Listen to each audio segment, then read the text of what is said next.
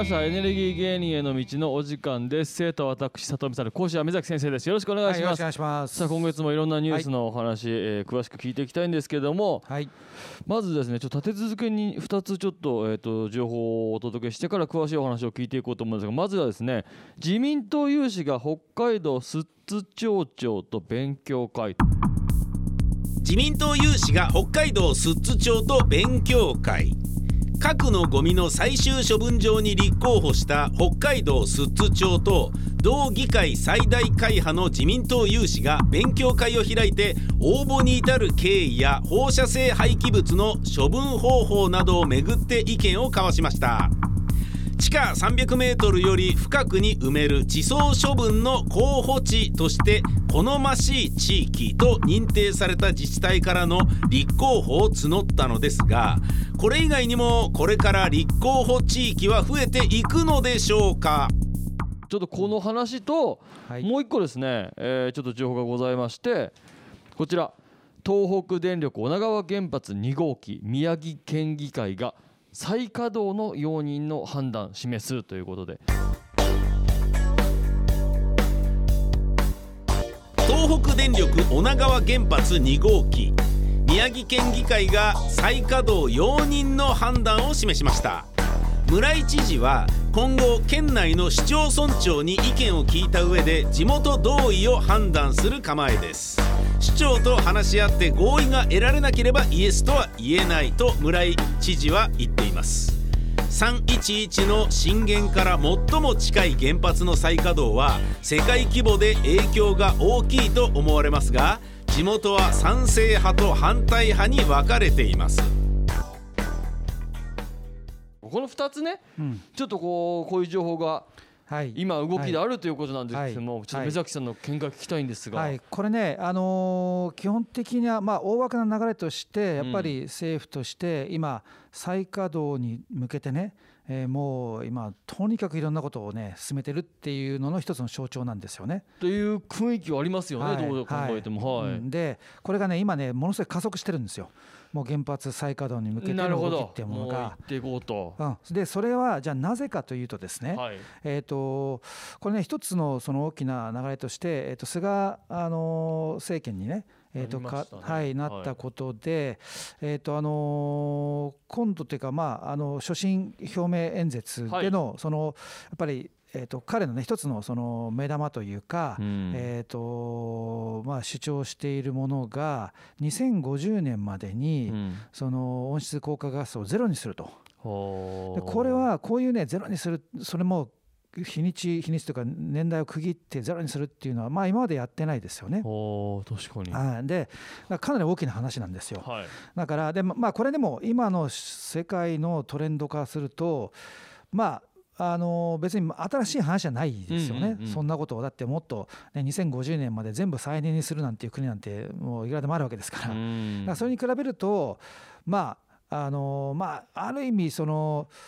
なんでしょうね。世界的からするとまあ今更かよみたいな話にはなるかもしれないんだけどもただ少なくとも日本からするとものすごい大きなステップなわけですよ。だって具体的にそれ言っちゃったらやんなきゃいけないんだから。そうですよね。でじゃあねじゃあ2050年までにその温室効果ガスをゼロにするってどうすればできるかと。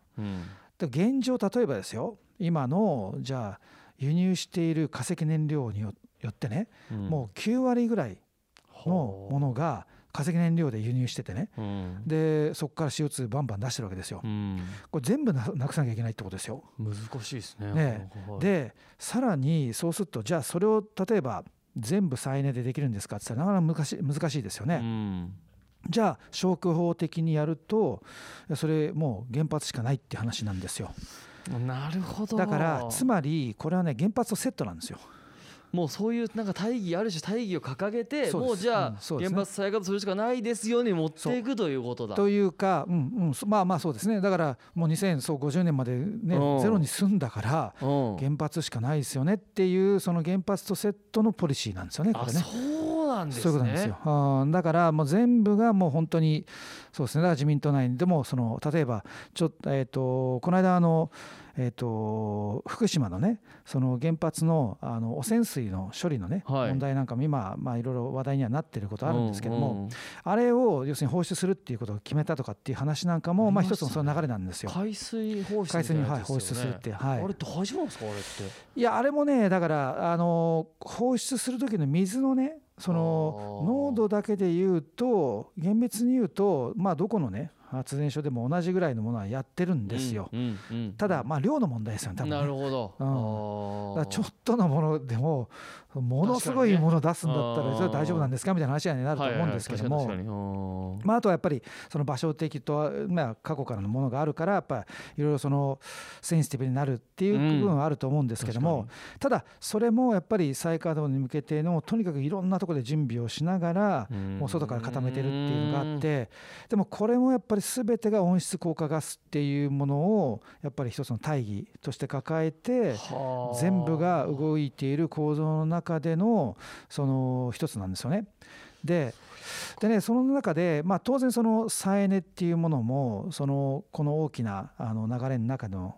プランとしてあるんですけども、はい、それが例えば2030年までの今までのプランっていうのは大体22から22%、うん、22から24%を再エネにすると。うんっていうことでであとは大体20%が原発だっていうね。だからそれだけでもう、えー、と42とか40、ね何パーセントですよ。これをだから原発と再エネを合わせて大体半分まで持っていこうっていうとこあるんですよ。なるほど、でもそうするとね、まあそのまあそれだけでも一見ねだから再エネもちょっと増えるだろうっていう話になるんだけども、でもやっぱりそれまで20%っていうふうにだって20%って言ったら54基あるうちのねその大体多分7割8割ぐらいは再稼働しないと20%いかないですよ。7割ぐらいかな。あだからそうなってくるとね、今だってほんな数機しかまだ、ね、稼働してないんだから、かなりのものを再稼働するっていうふうにやらない限りは無理なんですよね。だからただやっぱりその CO2、CO2 っていうふうに言えば言うほど、どうしてもそのなんだろうなやっぱ再エネだけをじゃあ本当にね全部ね2030年2050年までね100%なんていうのはちょっとそこまでのスピード感っていうのはねまあ本当だったらできなくはないんだけども